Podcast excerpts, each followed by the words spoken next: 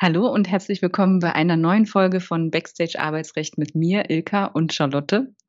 Hallo Ilka. nennt sich immer zuerst. Aber nun gut, also ich freue mich, dass ihr wieder eingeschaltet habt zu einer neuen Folge von Backstage Arbeitsrecht. Wir ähm, schauen mit euch hinter die Kulissen von unserem Arbeitsrechtsalltag als Fachanwältinnen für Arbeitsrecht. Und heute haben wir ein spannendes Thema mitgebracht. Das habt ihr ja sicherlich schon am Titel gelesen. Und sicherlich seid ihr auch daran, äh, davon betroffen und äh, sehr interessiert, dass wir das hier besprechen. Und zwar geht es um Überstunden und den Mythos, Überstunden sind mit dem Gehalt pauschal abgegolten. Ja, super Thema. Hallo erstmal auch von meiner Seite. Schön, dich wiederzusehen, Ilka. Ist ein ganz tolles Thema, was du heute mitgebracht hast. Und ich glaube, dass jeder Arbeitnehmer, jede Arbeitnehmerin da draußen irgendwie davon betroffen ist, von diesem Thema. Die große Frage zu den Überstunden. Und da hängt ja dann auch ein ganzer Rattenschwanz dran. Ähm, muss ich erstmal überhaupt Überstunden machen? Und wenn ja, kriege ich die bezahlt? Und was ist, wenn es Streit gibt zu den geleisteten Überstunden? Wer muss was beweisen am Ende? Da gibt es ja auch neuere Rechtsprechung zu. Genau. Ja, aber fangen also, wir mal vorne an. Die Frage ist, müssen Arbeitnehmerinnen und Arbeitnehmer grundsätzlich Überstunden leisten? Genau, das ist eine ganz interessante Frage und ist äh, ganz einfach zu beantworten. Und zwar ein Blick in den Arbeitsvertrag hilft jeden weiter, denn ob Überstunden tatsächlich gemacht werden müssen, beantwortet der Arbeitsvertrag. Ist nichts vertraglich geregelt, schuldet man die übliche Arbeitszeit, also wenn man eine Vollzeitstelle vereinbart hat mit 40 Stunden, ist man verpflichtet, diese 40 Stunden zu arbeiten. Hat sich der Arbeitgeber im Arbeitsvertrag nicht vorbehalten, dass der Mitarbeiter aus betrieblichen Gründen ähm, Überstunden zu einer gewissen Zahl äh, zu leisten hat, also steht da nichts drin, kann der Arbeitgeber faktisch keine Überstunden anordnen. Und hier auch noch ein kleiner Hinweis an die Arbeitgeberinnen und Arbeitgeber da draußen. Seit letztem Jahr ähm, gilt ja das neue Nachweisgesetz und das sagt auch, ähm, Arbeitgeber sind dazu verpflichtet, die wesentlichen Arbeitsvertragsbedingungen schriftlich niederzulegen und diese Bedingungen dem Arbeitnehmer, der Arbeitnehmerin auszuhändigen. Und in diesen ja, wesentlichen Arbeitsvertragsbedingungen müssen auch ähm, ja, die Themen zu, zu, zu den Überstunden und auch zu einer etwaigen Überstundenabgeltung geregelt sein. Genau, wenn dann erstmal die vertragliche Grundlage geschaffen wurde und ähm, die Überstunden vom Arbeitgeber oder der Arbeitgeberin angeordnet wurde, dann stellt sich natürlich die Frage, wer soll das bezahlen? Und da ist es ja so, in vielen Arbeitsverträgen, also nicht umsonst gibt es da auch viel Rechtsprechung und viel Streit darüber. Und auch ähm, neulich hatte ich erst wieder eine Beratung, weil die Frage kommt dann nämlich immer erst auf, wenn der Mitarbeiter dann schon längst gekündigt wurde. Was ist denn jetzt mit meinen Überstunden? Ach so, die werden ja eh nicht bezahlt, steht ja im Arbeitsvertrag. Äh, wie, das steht im Arbeitsvertrag. Also es ist tatsächlich so, denn in den meisten Arbeitsverträgen ist immer noch enthalten, die Überstunden sind mit dem Gehalt abgegolten. Ja, das sehe ich auch noch sehr oft. Und eine solche pauschale Überstundenabgeltungsklausel ist in der Regel unwirksam. Das bedeutet, dass wenn tatsächlich Überstunden geleistet wurden, dass diese dann auch in der Regel abgegolten werden müssen, also ausgezahlt werden müssen nach den ja, üblichen Vergütungsgrundsätzen. Also das, was zu erwarten war an Vergütung. Genau, also solche, solcher Streit wurde mal vor die Landesarbeitsgerichte gezogen bis hin zum Bundesarbeitsgericht. Ähm, Charlotte hatte euch auch jetzt für die Folge speziell nochmal die Bundesarbeitsgerichtsentscheidung rausgesucht. Was hatte ähm, das Bundesarbeitsgericht nochmal dazu gesagt, warum die Klausel unwirksam ist? Genau, nach der Rechtsprechung des Bundesarbeitsgerichts ist es so, dass eine pauschale Abgeltungsklausel nur dann klar und verständlich ist, wenn sich aus dem Arbeitsvertrag selbst ergibt, welche Arbeitsleistung in welchem zeitlichen Umfang erfasst werden soll. Also es muss ganz klar geregelt sein, wie viele Stunden pauschal abgegolten sind. Dass man das komplett, also overall einfach drüber zieht und sagt, na, alle Überstunden sind immer mit dem äh, vereinbarten Gehalt abgegolten, das geht nicht. Das Bundesarbeitsgericht sagt, es muss eine klare Grenze vereinbart sein. Da Genau. gibt es aber auch wieder eine Ausnahme. Ja, Weil das sind ja auch hier diese Regelungen, die, also auf Arbeitsverträge findet ja immer AGB-Recht Anwendung. Also man prüft ja die Klauseln auf ihre Wirksamkeit und so pauschale Überstundenabgeltungsklauseln sind einfach intransparent, wenn wirklich alle Überstunden pauschal abgegolten sein soll. Weil der Arbeitnehmer oder die Arbeitnehmerin muss ja in die Lage versetzt werden, von Beginn an zu wissen, welche Leistung schulde ich eigentlich und welches Gehalt bekomme ich dafür. So ist es dann, dass man eben festlegt, okay, das ist die geschuldete Arbeitszeit und das ist die maximale Zeit an Überstunden, die jetzt nicht mitvergütet wird, weil das mit in dem Grundlohn drin ist. Ähm, alle Überstunden, die darüber hinausgehen, werden dann natürlich vergütet. Und wenn man das mal in Zahlen überträgt, also nehmen wir mal an, ein Arbeitnehmer oder eine Arbeitnehmerin muss 40 Stunden die Woche arbeiten und dann sind das etwa 160 Stunden im Monat, je nachdem, wie lang so ein Monat ist. Ähm, genau, und wie viele Feiertage man hat und, und so weiter. Aber so grob 160 Stunden im Monat. Und ähm, die Rechtsprechung des Bundesarbeitsgerichts sagt, naja, bis zu 20 Prozent sind machbar. Also bis zu 20 Prozent dürfen die Arbeitsvertragsparteien im Arbeitsvertrag vereinbaren, die pauschal mit dem Gehalt abgegolten sind. Und 20 Prozent von 160 Stunden sind 32 Stunden im Monat. Das ist schon eine ganze Menge. Das ist quasi nochmal eine ganze Woche. Also so prüfe, wer sich ewig bindet oder arbeitsvertraglich bindet. Wir sind ja hier Backstage Arbeitsrecht und wir reden ja über über alles Mögliche und nicht nur über die rechtlichen Sachen und über die Rechtsprechung, sondern ähm, geben uns auch gerne mal hier unsere Meinung zu besten.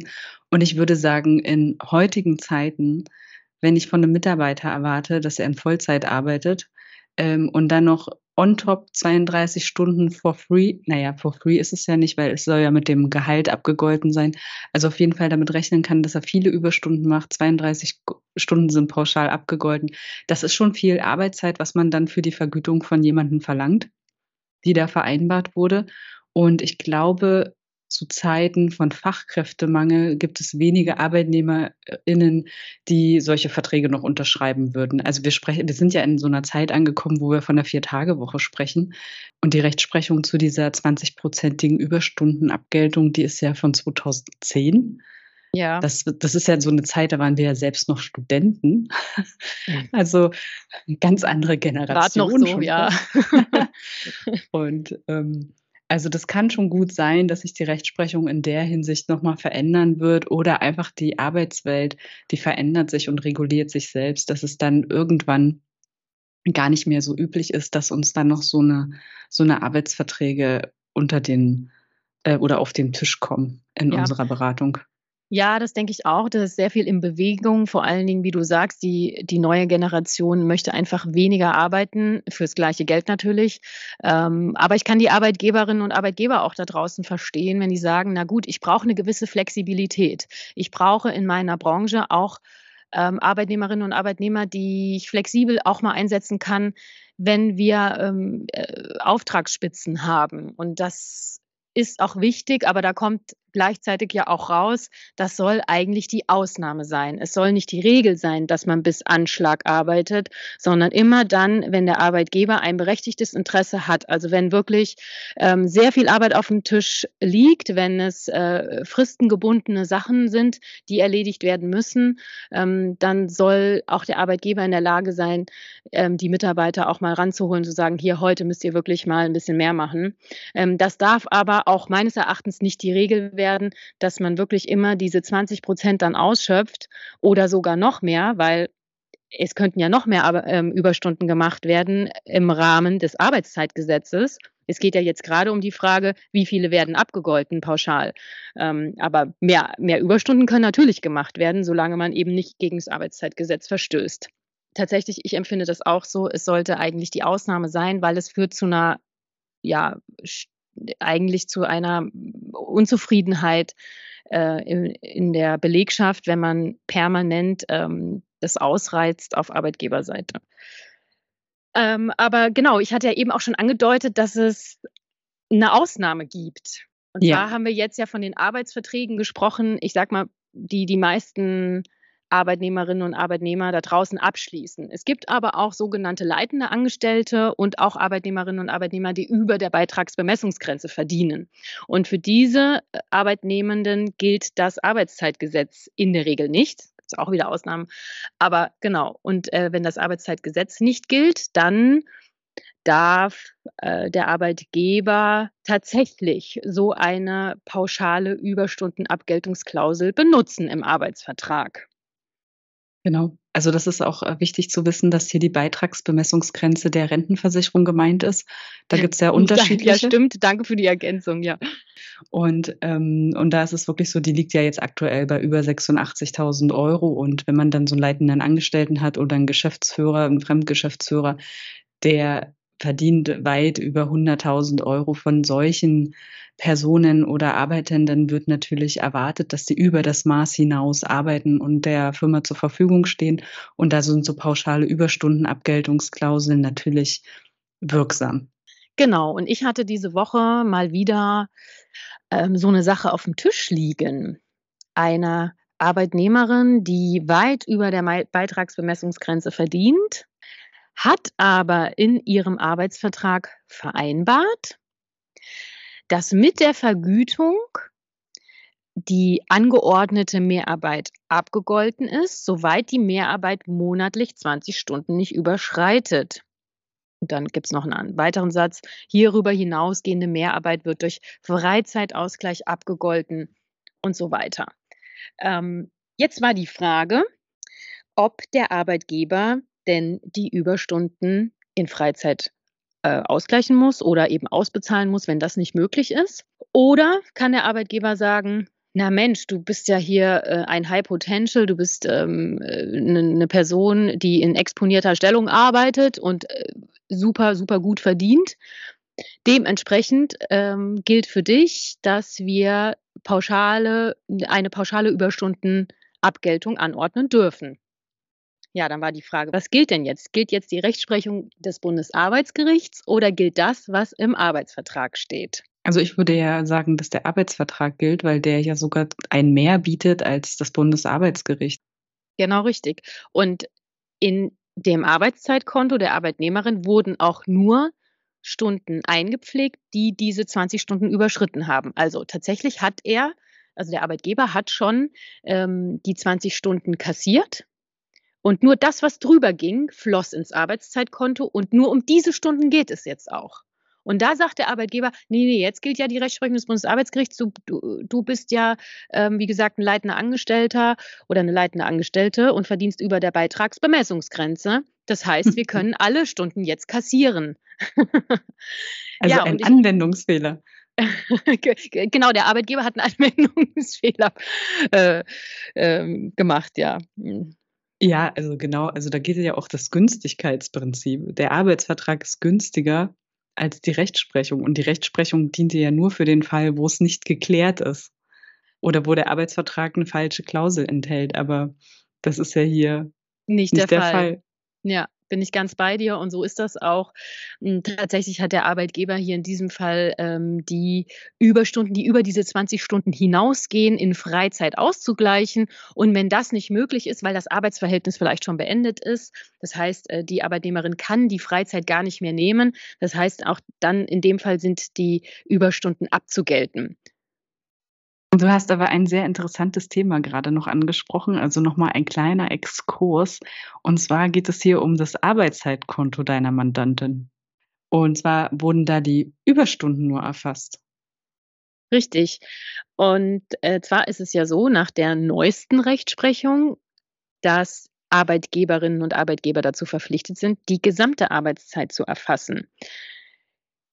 Bisher war es ja so, dass ArbeitgeberInnen nur die Überstunden erfassen mussten, beziehungsweise die Überstunden dokumentieren mussten, also Beginn und Ende der Arbeitszeit, um natürlich auch nachweisen zu können, dass das Arbeitszeitgesetz eingehalten wird. Jetzt ist es aber so, da ist dann einmal auch der EuGH ja drüber gegangen mit dem Rasenmäher, da musste das äh, musste die Rechtsprechung nochmal angepasst werden.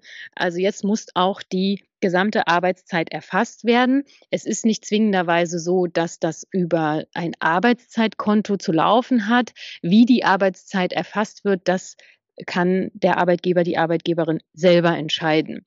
Ich glaube, da wird sich noch viel ändern, weil ich meine, ähm, jetzt wieder gelesen zu haben, dass das dann ähm, zwingend elektronisch erfolgen muss. Also wie gesagt, also zum Thema Überstunden, da wird sich jetzt noch viel tun. Ähm, Gerade zum Thema Arbeitszeit wird sich noch viel tun, weil das ist ja jetzt ähm, sozusagen in der Runde für eine neue Gesetzesvorlage und ähm, wir bleiben da einfach dran und wenn es da Neuigkeiten gibt, werden wir euch informieren. Aber das äh, faktische Problem, was wir in der anwaltlichen Praxis haben, ist ja, du hattest jetzt den einfachen Fall mit der Mandantin, wo der Arbeitgeber sowieso schon die Überstunden erfasst hat und die unstreitig waren und man die einfach dann geltend machen konnte, entweder in Form von Freizeitausgleich oder Entschädigungszahlung, also hier dann halt die Vergütung. Aber die Fälle, die wir ja auch auf dem Tisch haben, ist ja, dass ArbeitnehmerInnen sagen, ich habe hier Überstunden im erheblichen Umfang gemacht. Jeden Tag musste ich fünf Stunden länger bleiben. Jetzt übertrieben gesprochen, aber so reden unsere Mandanten auch ganz oft. ähm, dann, äh, ja, was ist denn? Ich möchte die jetzt bezahlt haben. Ja, das ist eine sehr gute Frage, auch vor dem Hintergrund der neueren Rechtsprechung zur Arbeitszeiterfassung. Da hat sich nämlich die Frage eröffnet, ob sich hinsichtlich der Darlegungs- und Beweislast etwas geändert hat. Weil, wenn der Arbeitgeber nun dazu verpflichtet ist, die komplette Arbeitszeit zu erfassen, dann ist er natürlich auch dazu verpflichtet, die Überstunden zu erfassen. Und da stellte sich die Frage, muss er dann auch äh, quasi beweisen, ähm, dass diese Überstunden nicht angefallen sind? die die Arbeitnehmerin oder der Arbeitnehmer für sich reklamieren. Aber da verbleibt es bei der alten Rechtsprechung zur Darlegungs- und Beweislast. Das heißt, wenn ich mich eines Anspruchs berühme als Arbeitnehmerin, also wenn ich sage, wie du das jetzt eben sagst, ich musste jede Woche fünf Stunden Überstunden machen, dann muss ich das auch beweisen, dass ich die tatsächlich gearbeitet habe. Also ich muss dann vortragen, ich habe die jede Woche gearbeitet. Wenn es eine Arbeitszeiterfassung dazu gibt, dann stehen die natürlich auch da drin. Dann ist die Frage, waren die denn angeordnet? Und auch da kann dann oder muss die Arbeitnehmerin sagen, ja, ähm, die waren angeordnet, beziehungsweise der Arbeitgeber hat die geduldet, weil ich hatte nämlich eine Frist zu erfüllen oder musste das und das erledigen. Und da ist eben der Arbeitnehmer, die Arbeitnehmerin in der Pflicht, ähm, auch substantiiert vorzutragen, was sie gemacht hat, was sie arbeiten musste, wenn das denn von Arbeitgeberseite bestritten wird. Aber das wird jetzt dann ein bisschen zu kompliziert, da tiefer reinzugehen. Es verbleibt aber dabei, dass wenn ich sage, ich habe Überstunden gemacht, dass ich das erstmal auch beweisen muss, dass die angefallen sind, angeordnet waren oder geduldet wurden. Also gerade dann, ähm, wenn es darum geht, wenn man wirklich substantiiert vortragen muss, was in der Überstunde gemacht wurde, ähm, solche Streitigkeiten treten ja meist erst nach Beendigung des Arbeitsverhältnisses auf und dann ist es schwer wieder zu rekonstruieren, was ähm, sozusagen da mal im Arbeitsverhältnis gelaufen ist, was man denn wirklich in dieser Zeit gemacht hat. Weil typischerweise ist es ja auch so, im bestehenden Arbeitsverhältnis streitet man sich dann eher selten über die Überstunden. Im bestehenden Arbeitsverhältnis würde ich jeder Arbeitnehmerin und jedem Arbeitnehmer raten, wenn Überstunden anfallen, ähm, nehmt das in die nächste Gehaltsverhandlung mit zeigt, dass ihr überobligatorisch arbeitet und fürs Unternehmen da seid, dass ihr einfach dann ähm, entsprechende Gehaltserhöhung fordert, als dann einen, Recht, äh, einen Rechtsstreit mit dem Arbeitgeber vom Zaun zu brechen. Das wäre so immer meine Empfehlung, um da irgendwie gut aus der Sache rauszukommen. Oder dokumentiert für euch selbst, was ihr dann in den jeweiligen Überstunden auch gemacht habt, weil es halt reicht halt nicht auf, einfach nur zu zeigen, dass man jetzt eben an dem Tag mal zwei Stunden länger da war. Und noch ein anderer Tipp, schaut in euren Arbeitsvertrag, wenn das Arbeitsverhältnis dann mal geendet hat und ihr wollt Überstunden geltend machen, die eben nicht pauschal mit eurem Gehalt abgegolten sind, habt ihr da ganz oft Ausschlussfristen stehen. Da könnt ihr dann wahrscheinlich nur drei Monate rückwirkend noch eure offenen Vergütungsansprüche einfordern, weil alle anderen Ansprüche sind verfallen. Ja, Ilka, da lohnt sich tatsächlich immer ein Blick in den Arbeitsvertrag, sei es in Bezug auf die Überstunden beziehungsweise in Bezug auf die Überstundenklausel. Da lohnt sich es auch mal von ähm, einem Anwalt prüfen zu lassen oder einer Anwältin, ob diese mhm. Klauseln wirksam sind. Und klar, und in dem Zuge kann man auch überprüfen lassen, ob die Ausschlussfristen wirksam sind.